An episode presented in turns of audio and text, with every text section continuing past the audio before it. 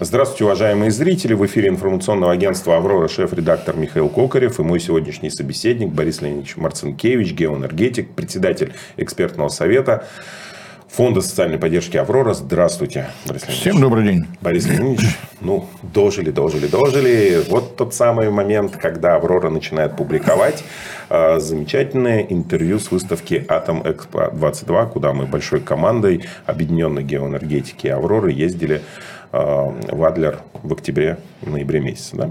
При поддержке еще и День ТВ. Безусловно, Дню ТВ большое спасибо за помощь и поддержку Атом, э, Росатому за то, что нас пригласили. Я там занимался своими журналистскими делами, делал подъемы, ходил, общался с людьми, которые на выставке. Выставка действительно грандиозная. Иранцы просто меня удивили. Мне казалось, что это Чурчхелла, это на самом деле Твеллы, те самые. Ну, вот то, что ты снял, я думаю, надо в отдельный ролик смонтировать, чтобы показать, как все это выглядело, сколько людей было. Действительно интересно, живой такой ролик, в отличие от нас, с нашей статистикой. Вот мы опять в креслах, опять два человека. Вот. А тут хочется сказать, что э, вас, Борис Леонидович, на мероприятии не было. Фактически нигде. Вы сидели в отдельной кабинке в сложных условиях и каждый день принимали у себя вот этих больших, замечательных, интересных ученых, которые оказались еще и топ-менеджерами различных подразделений Росатома. И, по-моему, около семи, да, интервью было? Семь человек, да. Семь человек. Мы разговаривали минут, по-моему, по 45, по 50. То есть, нагрузка такая была достаточно серьезная за два дня рабочих. Ну, но было интересно, потому что, ну, как сейчас принято говорить, топ-спикеры, действительно руководители компании, руководители подразделения целых Росатома, профессионалы, что особенно приятно. Они э, менеджеры, неэффективные менеджеры, я прошу заметить, а вполне себе отличные люди, которые прекрасно разбираются в предмете, прекрасно разбираются в устройстве и э, компаний, в которых они работают, и для чего это надо, они тоже понимают. Они как по Райкину, что директор не знает вообще ничего, а там товарный, начальник товарного склада примерно представляет, как забиваются гвозди что-то еще. Ну так вот, э, начнем мы сегодня, мы презентуем сегодня первое интервью, и это будет э, Александр Угрюмов, Александр Валерьевич Угрюмов, вице-президент по научно-технической деятельности подразделения ТВЭЛ. Подразделение Росатома, ТВЭЛ называется. Ну, это холдинг ТВЭЛ, топливный дивизион Росатома. И, в общем-то, мне кажется, что он э, этот топливный дивизион, он всегда был ведущим, потому что если совсем уж грубо, что продает Росатом за границу? Он продает ядерное топливо и набор железяк, чтобы из этого топлива можно было получить электроэнергию. То есть, после того, как э, зарубежная атомная электростанция построена, сдана заказчику, деньги все равно идут. Идут они прежде всего потому, что любой атомной электростанции нужно свежее ядерное топливо. Конечно, там деньги зарабатываются и на поставках запчастей, и на планово-предупредительных ремонтах, и на том, что на переработку забирается облученное ядерное топливо, но основной бизнес после того, как атомная электростанция сдана в коммерческую эксплуатацию, это свежее топливо. И, разумеется, это, наверное, самое конкурентная часть э, атомной энергетики мировой. Даже те компании, которые, э, в принципе, в общем-то, уже разучились строить атомные электростанции, в топливном бизнесе присутствуют. Вестингаус, который то банкротится, то его перепродают. Его топливные заводы в полном порядке. Э, активных зонах реакторов на территории, контролируемой Киевом, топливо Вестингаус. В Чехию приходит топливо Вестингаус. Франция с ее странными методами строительства атомных электростанций, тем не менее, топливо поставляет. Это такой конкурентный, очень конкурентный рынок, и он интересен. Топливо отнюдь не одно, их много. А, есть чем заниматься. И ну, я даже не буду скрывать, что Александр Угрюмов э, в отрасли уже больше 20 лет. Он э, с момента выпуска из Московского энергетического института пришел именно в топливный дивизион. Он, как ученый, как специалист, занимался именно разработками новых видов топлива, инновационных, как теперь принято говорить. И, конечно, хотелось бы, если бы было больше времени, я бы обязательно поговорил о других направлениях Твелла, но все-таки разговаривая с человеком, который занимался топливом, хотелось о топливе, что я, собственно говоря, и сделал. Да-да-да, и я это обратил на это внимание, потому что матерились вы не по цветочному, а по атомному, называя такие вещи, как МОКС топливо, вот как я себе выписал СНУП топливо. СНУП, представляете, СНУП, СНУП, СНУП топливо, оказывается, у них есть. Ремикс топливо, я раньше под ремикс танцевал, а оказывается, это еще и топливо. Ну, наверное, любой сейчас, кто захочет пошутить, знает, как под ремикс можно топливом заправиться и выдавать всю ночь. А здесь нет э, тоже. Ну, здесь по полтора года выдают. И при, и при этом прикольные такие названия наших. Э, Прорыв и Брест-300. То есть, что это такое? Мокс Ремикс, Снуп и Прорыв и Брест-300. Ну, давайте по порядку. Я, слава богу, помню, о чем спрашивал, даже в каком порядке. Разговаривать мы начали действительно с МОКС топлива, э, микс оксид фуэл, если использовать язык наиболее вероятного противника. Это два оксида, э, энергетический плутоний, соединение с атомами кислорода с двумя, и э, уран, тоже соединение с, с двумя атомами кислорода. Их смешивают, получают новый вид топлива так вот, с чего бы начать? Вот до чего техника зашла. Взяли уран, смешали. Я вот тут удивился, что уран это, кажется, металл. Он выглядит как металл. Ну, он не всегда выглядит как металл, но... Ну, мы же видели в этих американских фильмах, он такой светится. Это же красивый цвет. Да, Нет? да, да, и все вокруг умирают. А, на самом деле, для а, производства МОКС топлива используют облученное ядерного топлива. То есть, вот то, что вышло из э, активной зоны обычных реакторов, 5 лет полежало в бассейне, остыло, дальше пошло в переработку, и радиофизики, физики, занимающиеся радиоактивными материалами, радиофизик, соответственно, или радиохимик, они научились извлекать не полностью выгорающий уран-235, а делится именно он, 238 уран только присутствует, 238, а, несмотря на то, что он в цепной реакции деления не участвует, он участвует, ну, так скажем, в ядерных трансмутациях, и а, в облученном топливе присутствует а, порядка 1% энергетического плутония. Название тоже не случайное. Там в равных практически пропорциях три изотопа плутоний-239, плутоний-240, плутоний-241. Это очень важно, потому что чистый плутоний-239 – это э, заряд для ядерного оружия. А, наличие в этой смеси э, плутония-240 делает невозможным создание ядерного боезаряда, поэтому энергетический плутоний не подходит э, под ограничения со стороны МАГАТЭ. То есть, принципиально изготовить из него ядерный боезаряд невозможно. Значит, его можно использовать. Один процент он ценен, как выглядит МОКС топлива по составу от 6 до 8 процентов энергетического плутония, и дальше досыпают объединенный уран-238. То есть, вот то, что остается на обогатительных заводах в бесконечных отвалах пришла природная руда, в ней 0,7% урана-235, его весь оттуда вытащили, а то, что осталось, лежит себе и лежит. Никому не надо, никому не интересно. Вот как раз из него этот плутоний получается. А, то есть задача вовлечь в топливный цикл вот этот объединенный уран. В таком случае, если все эксперименты, все проверки закончатся удачно, топливная база атомной энергетики увеличивается в 140 раз. Потому что сейчас используется 0,7%, а это возможность вовлечь 99,3, которые из-под земли вытащены, на завод доставлены, расходов по минимуму. В России это используется исключительно для а, быстрых натриевых реакторов. Специальная конструкция, больше нигде в мире ее, собственно говоря, создать никто не удался, не удосужился. Поскольку плутония много, у него более жесткий спектр свободных нейтронов,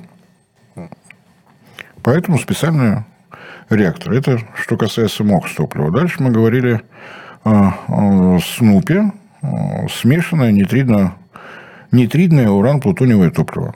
Собственно говоря, такая же идеология, как э, в МОКС-топливе. Это опять э, энергетический плутоний, извлеченный из облученного топлива, недогоревший уран. А, но здесь э, уран и энергетический плутоний соединяют не с кислородом, а с азотом, нитрит. Полученное вещество имеет более высокую плотность, то есть размер тепловыделяющих элементов тот же, а урана в нем больше. Просто потому, что выше плотность. И это уже задумано для реализации а, того самого проекта «Прорыв». Брест, быстрый реактор естественной э, теплоотводностью, быстрый реактор со свинцовым теплоносителем. Это то, что сейчас строится в Северске, предназначено тут еще более жесткий поток э, нейтронов. Первая возможность э, повышать экономию, экономику проекта. Он позволяет дожигать высокоактивные отходы. То есть на выходе из Бреста их будет э, чуточку меньше, они будут чуточку менее активные, и у них будет меньше период полураспада. То есть геологическое захоронение будет обходиться дешевле. Уже хорошо. Борис Леонидович, что... а уточните, что такое 300? Ну, Брест вы расшифровали. 300, ну, как обычно во всех названиях энергетических реакторов, электрическая мощность. Угу. Все очень просто. ВВР 1000 – 1000 мегаватт, ВВР 1200 – 1200 мегаватт, Брест 300 – 300 мегаватт. Он опытно-демонстрационный, на нем вот эту технологию надо довести до ума. Из новинок, э, ну, чем отличается прорыв от, э, допустим, проекта с быстрыми натриумами, э, прямо на площадке строится корпус фабрикации и рефабрикации топлива. То есть прямо здесь, на месте, без всяких перевозок, производится топливо, которое загружается в активную зону. Когда топливо эту активную зону покидают, его прямо на месте перерабатывают. Досыпают тот самый объединенный уран, и цикл продолжается и продолжается. Заодно дожигаются вот эти высокоактивные отходы. Вот э, это то, что сейчас происходит э, в Северске. Строить начали э, не с реактора, а именно с модуля фабрикации и рефабрикации. Тоже понятно, реактор построил, где топливо взять. Нет уж, мы сначала приготовим топливо, потом запустим реактор. Это второй был. Дальше мы разговаривали, если мне память не... О ремиксе. Это э, тоже чисто российская разработка. Э, французы, которые первыми научились делать МОКС топлива, у них реакторов быстрых натриевых нет, поэтому они его пытаются использовать в обычных реакторах. Но поток нейтронов намного жестче. Они энергичнее, их больше, плотнее вот этот пучок. Не все конструкционные материалы выдерживают. Соответственно, для того, чтобы использовать МОКС топлива, приходится модернизировать реактор дополнительная система безопасности, система управления дорого. Поэтому и появилась идея ремикс топлива. В нем э, энергетического плутония 1-2%. То есть э, в 4 э, раза меньше, чем в МОКС топливе. В него добавляют порядка 40% обогащенного в отличие от МОКС топлива, от СТУП топлива, здесь обогащенный уран до 4% что получается? Число свободных нейтронов больше, но не настолько, чтобы это заставило менять конструкцию реактора. То есть будет нормально себя чувствовать. Понятно. Опять задействуется плутоний, задействуется переработанное облученное ядерное топливо, то есть чуточку экономим на свежем уране и так далее, и так далее. То есть, ну, здесь э, работа идет. Еще одно направление. То есть отходы в доходы. Да, вот тот самый а случай. Наши дорогие, горячо любимые э, дикозападные партнеры из этого делают наконечники для стрел. Ну, это уж совсем американцами надо быть, которые законом объявили облученное ядерное топливо, назвали высокоактивными отходами. Точка. И, собственно говоря, даже те американские специалисты, которые были бы способны разработать технологию переработки, ну а как теперь? Закон запрещает. Это отходы. Все. А в России такого закона нет, поэтому у нас появился Снуп, ремикс. Да? Мокс, Снуп ремикс, что там у нас дальше было? А дальше я... Подождите, не спешите. Ну, во-первых, я бы хотел узнать... Ну, тут два осталось названия, которые мне было не совсем понятно. Это, во-первых, Hello. Э, это Asai. Asau Low and Right Uranium. А второе – это некое толерантное топливо. Что ж там физики-ядерщики-то толерантны? Ну, вот хорошо, что про них вместе спросил, потому что там и там это оксид урана, диоксид урана, то есть, ну, как бы обычный обогащенный уран. Халю, вот это название придумали, опять же, там, где этот язык используется. На самом деле это уран с обогащением по урану 235 под порог МАГАТЭ. Вот порог 20, 19,5 нормально. Но для чего это нужно? Во-первых, есть международная программа о том, что все исследовательские реакторы должны быть переведены на уран с обогащением до 20%. Исследовательские реакторы создавались в 50-е, 60-е годы в основном, то есть в годы Холодной войны. Понятно, для чего они прежде всего создавались, поэтому на обогащение урана по 235 изотопу никто внимания не обращал. У нас в России имелись даже реакторы, где просто оружейный уран использовался, и было хорошо. Вот это безобразие МАГАТЭ требует прекратить. Быстро это не сделаешь, потому что исследовательский реактор топлива нестандартное, надо подобрать, надо подумать. Здесь и научным подразделением твоего работы хватает. А второе направление – это э, атомные станции малой мощности. Они физически маленькие. Хочется, чтобы урана было побольше. Потому что если побольше урана, значит, время, э, которое проводит топливо в активной зоне, становится больше, пока там все не сгорит. И, соответственно, время перед между перезагрузками топлива становится больше. То есть атомный реактор работает без остановок на планово-предупредительные ремонты, на смену. Соответственно, выигрывает экономика. Классический пример – это наши реакторные установки «Ритм-200», которые работают на наших новейших атомных ледоколах серии ЛК-60, а наша 222-20. И, соответственно, есть масса проектов, связанных с разработкой атомных станций малой мощности – всем хочется вот такое топливо, и как недавно выяснили даже западные журналисты, оказывается, никто, кроме как э, холдинг Твелл, его на этой планете не производит. Вот такой нежданчик, хотя здесь э, он был ожидаем. В составе Твелла все четыре наших обогатительных завода. Почему у нас их четыре, понятно. Мы готовились к встрече с главным демократизатором, поэтому нам, нам нужно было достаточно большое количество ядерного оружия. Обогащение на газовых центрифугах, которые стартуют с 0,7% и заканчивают на 90%. То есть длиннющие линии, десятки тысяч центрифуг, подписаны договора о разоружении, запрещении и так далее, и так далее. Не надо нам этого. Значит, ну, грубо говоря, вот километровый у нас э, каскад центрифуг, работает 100 метров. Вам надо 5%? Пожалуйста, будет 5%. Вам надо 20%? 20% э, хорошо, будет работать 200 метров. Э, европейская технология, она доросла до обогащения до 5%, и теперь надо идти вверх. Это деньги, это время, с этим они не справляются. Поэтому они немножечко плачут. Сталина на них не было, который построил бы такие центрифуги, что можно было просто делать 20, а хотите 100. Угу.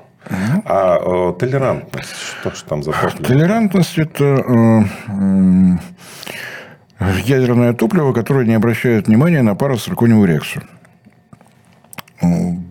урановые таблетки находятся в трубки, трубочка изготовлена из э, циркония. Цирконий – замечательный металл. Он выдерживает температуру внутри на своих стенках 470 градусов. Толщина стенки 0,7 э, миллиметра. То есть, ну, вот лист бумаги, собственно говоря.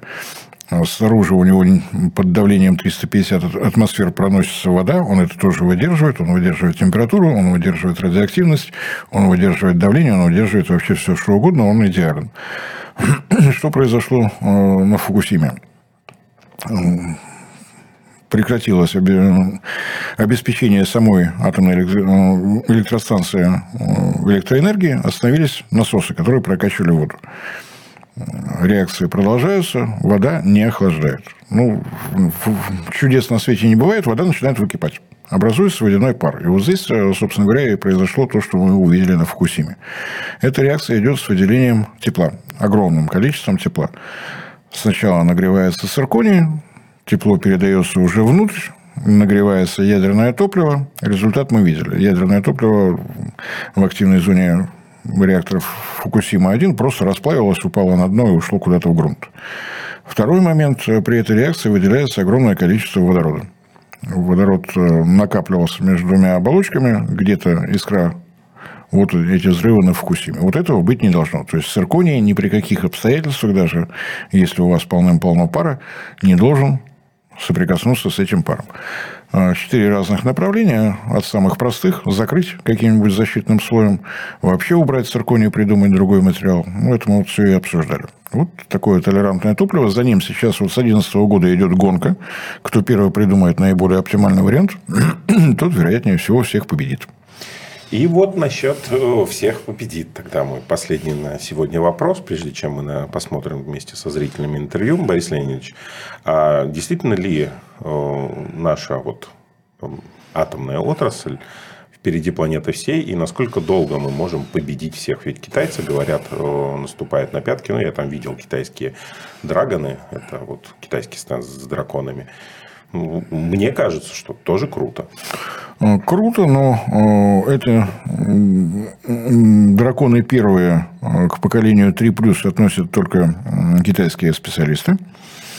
У него нет ловушки расплава. Вот такая конструкция. Без нее мы решили обойтись. Но китайцы уверены, что это 3 плюс. Мы его будем строить по всему миру. Строить они начали уже в Пакистане. У Пакистана сложные отношения с МАГАТЭ. Пакистан на многое согласен. Э, была попытка лицензировать эту технологию э, в Великобритании. Не получилось. Э, так что здесь расстояние до Росатома достаточно далекое. У нас МАГАТЭ не возражает, это 3+. Лицензию на технологию мы получили в Венгрии, а эта технология на весь Европейский Союз распространяется, Евратом всем доволен. Мы уже пришли в Африку, началось строительство в Египте, так что догонять еще предстоит достаточно долго. А Росатом не расслабляется. Росатом продолжает работать, о чем мы, собственно говоря, и беседовали. Благодарю вас, Борис Леонидович. С нами был наш радиоэнергетик Борис Леонидович Марцинкевич. Ну, мне так понравилось название э, радиофизика. Почему не радиоэнергетик? Только уже вот. Я надеюсь, что вот такое превью с объяснением терминологии немножечко поможет. Мне интервью показалось достаточно интересным. По крайней мере, понятно это направление работы холдинга Твелл. Хотя у него направлений намного больше. Я очень надеюсь, что, может быть, когда-то удастся с Александром Угрюмовым встретиться второй раз, чтобы поговорить про другие направления работы. А направлений много. Уважаемые зрители, смотрите прекрасные интересные интервью. Всем спасибо за внимание. Александр Валерьевич, холдинг Твелл, топливный дивизион Росатома – конечно, в этом году много новостей о новых направлениях бизнеса, но тем не менее топливный ваш основной. И в этом году новостей по новым и новым видам топлива, по тому, что происходит на традиционном, а, с традиционным топливом тоже огромное количество. Давайте попробуем хотя бы обзор сделать. В сентябре, по-моему, вся Россия услышала новость о том, что а, активная зона реактора БН-800 на 100% заполнены МОК с топливом. Это еще один шаг к замыканию ядерного топливного цикла. И э, вот то, что э, все сборки теперь уже заполнены МОК с топливом, означает ли это, что ТВЭЛ вышел на промышленный уровень на конвейерное производство вот этого нового нового МОК с топлива? Безусловно, для нас э, эта история знаковая. Э, для нас это начало такого серийного производства, это правда, э, было непросто. И э, выход на серию нам дался с большим трудом, но сейчас это так. Можно только поздравить, потому что э, с ГХК, с представителями ГХК, ГХК вот на предыдущем э, Атом Экспо э, я пытался разговаривать, они тогда были так напряжены, уверяли, что тяжелейший ритм, что будет непросто, но справились. То есть их можно уже поздравлять. Ту, ту задачу, которую вы им поставили, они смогли, взяли. Взяли, и я думаю, что здесь э, очень хороший результат, такая серьезная работа, это правда. И э, трудовой коллектив от завода по фабрикации топлива ГХК, конечно, иногда совершал такие серьезные трудовые подвиги. Тут по-другому не назвать. Тем не менее, э, это только промежуточный шаг, и впереди нас ждет еще много интересного с точки зрения топливообеспечения э, опытно-демонстрационного реактора «Брест». Так, еще одно совершенно инновационное топливо – СНУП, смешанное нитридное уран-плутониевое. Это история о прорыве это история о опытно-демонстрационном блоке Брест-300, Северск. родной для вас СХК, его площадка. Насколько можно, опять же, вот нам, как внешним наблюдателям, прорыв начался с того, что появляется здание фабрикации топлива, появляется оборудование для того, чтобы оно было работать. Вы в графике все успеваете, успешно ли прошли испытания сборки на БН-600, подтвердили ли они все проектные характеристики, как это направление ну, безусловно, э, вопросы, связанные с э, изготовлением экспериментальных топливных сборок с, со смешанным э, уран-плутонием нитридным топливом ведутся. Они не закончены. Тем не менее, результаты достигнутые позволяют говорить о том, что проектные решения заложены корректные, правильные, и результаты испытаний в БН-600 это подтверждают. Для нас э, это также был большой опыт э, с точки зрения обеспечения этого производства, которое организовано также на СХК. И э, сейчас мы понимаем, что такое сноп топлива с точки зрения организации его уже серийного производства на модуле фабрикации и рефабрикации. Ну, тем более, что время в запасе еще есть, провести дополнительные исследования, ведь Пуск Бреста э, ожидается в 2028 году. То есть к этому времени вы наверняка по топливу будете уже готовы в промышленном потоке работать. У нас э, нету другого выбора. Это точно. И в этом году летом мы приступили к комплексному опробованию уже участков модуля фабрикации. Соответственно, сейчас э, понимаем, как это работает, что надо еще доделать. Кроме этого, приступили на э, наших смежных предприятиях, это и в Электростале, и в Новосибирске, на фабрикационных заводах, к изготовлению комплектующих для имитационной зоны. То есть это уже тоже такой как бы подготовительный шаг с точки зрения готовности производить уже настоящее топливо для начальной загрузки. Так, на этом на самом деле о топливе можно продолжать. А, прошли успешное испытание тепловыделяющих сборок э, ремикс топлива на Балаковской атомной электростанции. Сейчас постреакторное исследование или готовитесь увеличить объем загрузки вот э, это направление? А, тут, э, наверное, не завершены. А, несколько этапов, а, связанных с обоснованием а, ремикс топлива для водоводяных энергетических реакторов. В первую очередь, программа реализовывается могу ошибаться, с 2017 года. И э, тогда первый опыт – это были отдельные ТВЛ в составе нашей штатной ТВС. Действительно, отдельные ТВЛ прошли э, эксплуатацию и сейчас находятся на послереакторных исследованиях, реакторных испытаниях в Ниаре, город Димитровград. То есть это одна ветка. Вторая ветка, она такая более серьезная. В прошлом году был запущен опытный участок на СХК по производству топлива ремикс для реакторов ВВР-1000. И э, в прошлом же году первые шесть уже полномасштабных пилотных сборок были изготовлены. Да, полные сборки, 6 штучек были изготовлены. И в декабре прошлого года все э, аккуратненько поставлено и загружено в активную зону блока номер один Балаковской атомной станции, где и предстоит э, пройти полный цикл испытаний. Это три топливных компаний по 18 месяцев. После этого после реакторное исследование, реакторное испытание, подтверждение заявленных характеристик, аттестация и валидация расчетных кодов и, э, в общем-то, готовность уже выходить на серьезное лицензирование этого решения для э, серийного использования. Для ВВР-1000. А планируется ли испытание ремикс топлива в реакторах ВВР-1200? Вот новая линейка Росатома, поколение 3+, их все больше с каждым годом. Э, безусловно, в рамках реализации программы «Сбалансированный ядерный топливный цикл» как раз э, данное решение и является для нас таким уникальным предложением для наших зарубежных партнеров.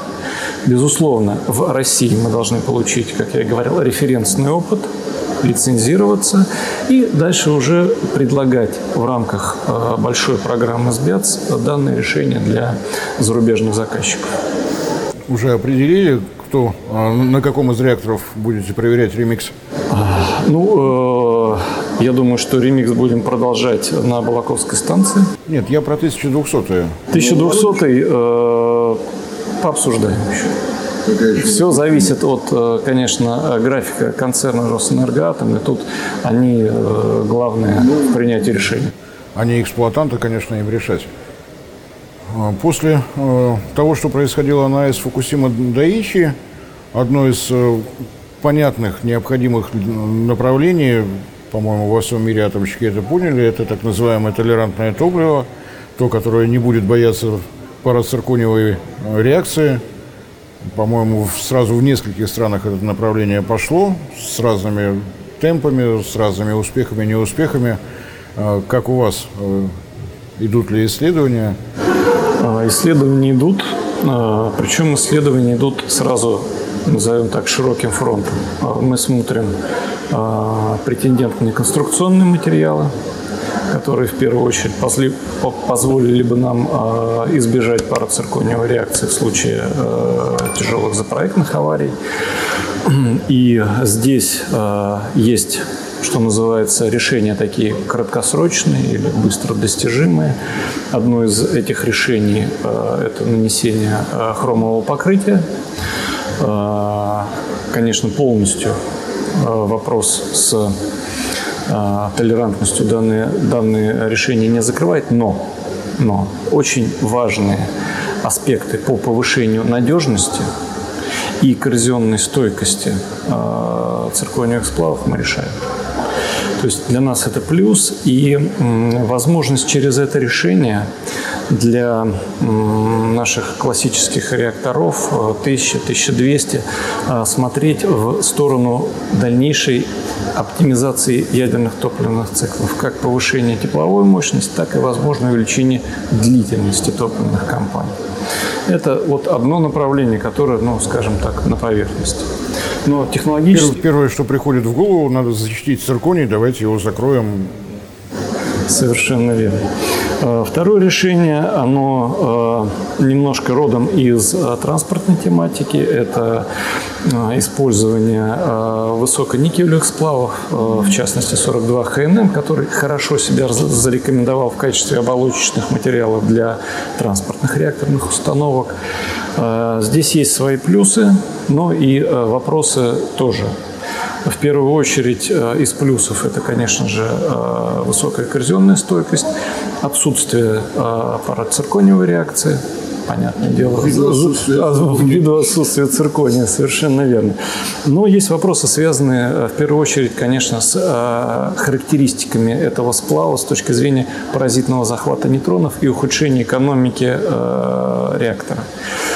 Тут э, вопрос такой, что называется, дискуссионный. Решать его можно э, за счет повышения или обогащения диоксидного топлива, да, или изменения э, самой топливной композиции.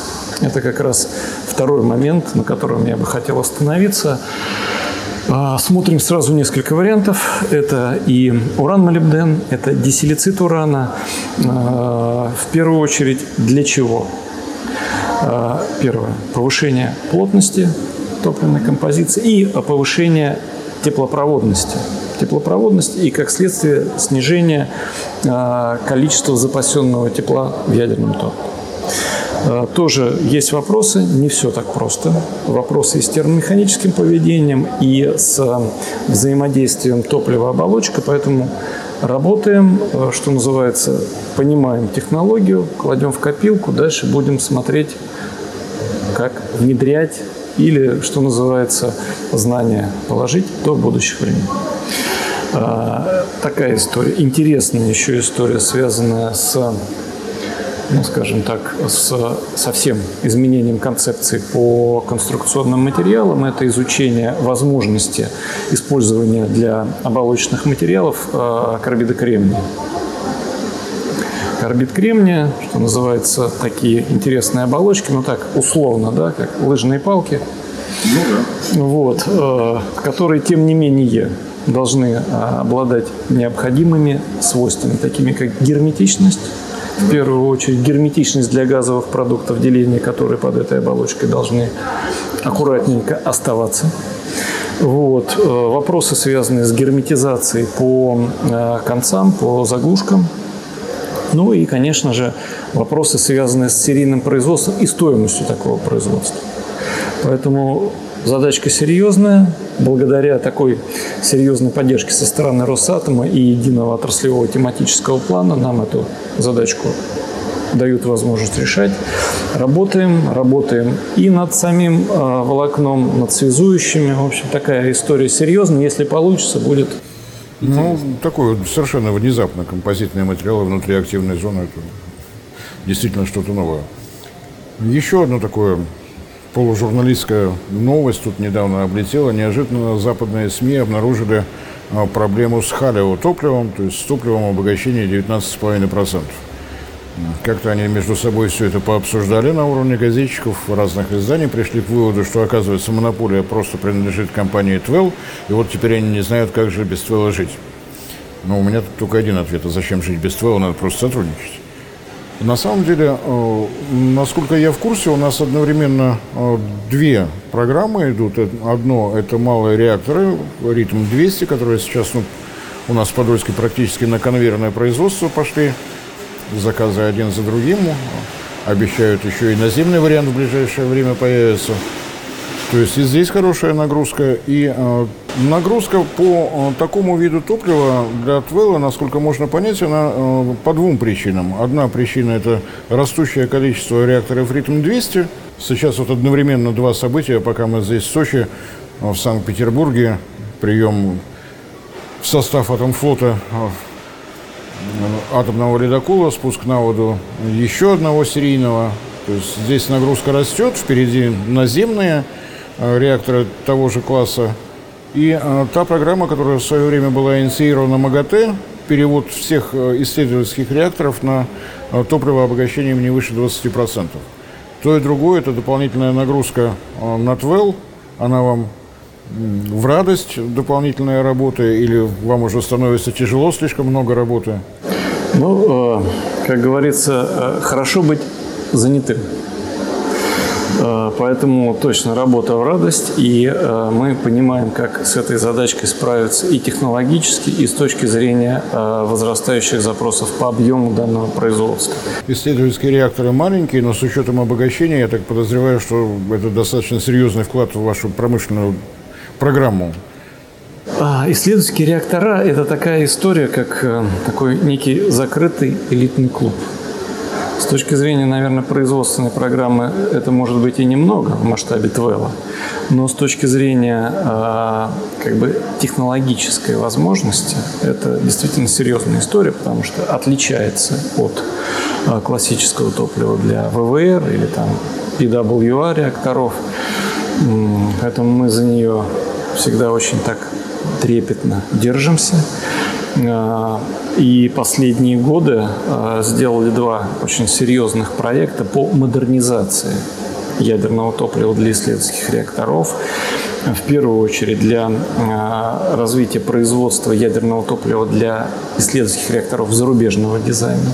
Ну, вот в этом году была новость о том, что в Египет ну, для исследовательского реактора отгрузил топливо, которым э, египетские заказчики, я так понимаю, они многократно все проверяли и удовлетворены и качеством, и характеристиками. Недавно э, мы подписали э, тоже соглашение с Институтом ядерной физики э, Узбекистана. Только и что здесь на площадке. Совершенно да? верно, да. И э, тоже, конечно, в рамках этого контракта поставляем модифицированное топливо, э, более ураноемкое, и с э, новой топливной композицией дисилицит урана. Поэтому это позволит, как говорится, э, для ученых сэкономить и деньги, и получить, что называется, надежное топливо на более длительный период. И у вас в копилочке появится еще и вот такая компетенция. Не исключено, что это будет не единственный заказ. Очень надеемся на это. Вот э, такой, ну, действительно у нас вряд ли хватит времени поговорить о новых бизнесах э, Твел известен тем, что вот ничего не теряется, стараетесь любое направление превратить в нечто более серьезное. Э, такой вопрос. Э, Известно, что Росатом крупнейший строитель атомных реакторов в мире на день сегодняшний. Вот новые и новые стройки. Только что развернутое строительство Эльдаба в Египте строится. Продолжается строительство Кудан-Кулама. Четыре реактора идут в Китае, в Бангладеш. Где-то в ближайшей перспективе видны реакторы и в Венгрии, и в Узбекистане и так далее, и так далее. Мы все этому радуемся, мы сторонние наблюдатели для ТВЭЛа. Это все новая и новая нагрузка на то, что нужно топлива больше, больше и больше. Справляетесь? Э, справляемся, и э, здесь э, задачка решается сразу по нескольким направлениям. С учетом возрастающей потребности мы, конечно, серьезно смотрим на вопрос модернизации и развития наших производственных мощностей. В первую очередь это не просто тиражирование действующих технологий, но каждый новый проект по расширению мощности для нас вызов, потому что мы внедряем новые технологические решения, новые технологические процессы с точки зрения повышения эффективности и, конечно, безусловно, обеспечения безупречного качества э, ядерного топлива для наших заказчиков. Кажется, что сегодня мы затронули главное, вот эти успехи с МОК с топливом, э, со СНУП топливом. Это говорит о том, что планы э, корпорации по замыканию ядерного топливного цикла это уже не бумажные планы, это уже в железе, это на самом деле на горизонте видно. Так что большое спасибо за то, что уделили время. Я надеюсь, что будут еще встречи, мы поговорим про новые бизнесы корпорации Твел. Нет, вы пока еще холдинг, хотя с таким количеством новых бизнесов. Спасибо. Спасибо вам. Спасибо. Спасибо.